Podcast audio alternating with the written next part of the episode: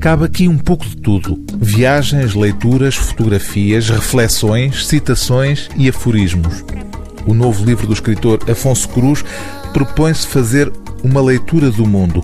É esse, aliás, o subtítulo escolhido para este volume de mais de 600 páginas, onde Afonso Cruz interrompe desta vez a escrita ficcional.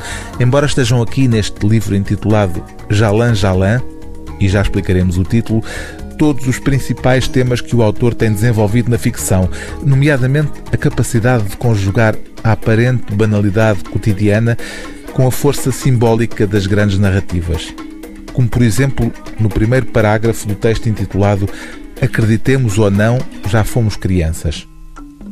É fácil imaginar que Deus, quer exista ou não, tenha criado as árvores para as crianças subirem e para se lembrarem para o resto das suas vidas de como tudo é maravilhoso, visto do cimo de uma macieira. É essa elevação do olhar que Afonso Cruz pratica e que nos propõe nestas andanças pelo mundo que nos relembram a cada passo, como por exemplo a páginas 169, que viajar é uma arte peripatética e uma maneira de pensar. Aristóteles filosofava a caminhar e Epicuro a passear no jardim. Daí a escolha para título deste livro, Andarilho, de uma expressão da língua indonésia. Apesar da beleza da paisagem, dos campos de arroz, do verde omnipresente, dos templos hindus, dos macacos zangados.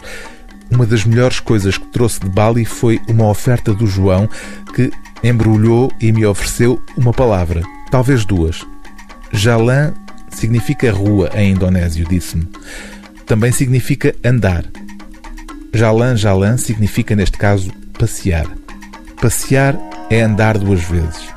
Quando se repete o andar, quando se sublinha, nasce um comportamento lúdico, o passeio. Esta repetição não me parece uma rotina, mas uma hierarquia.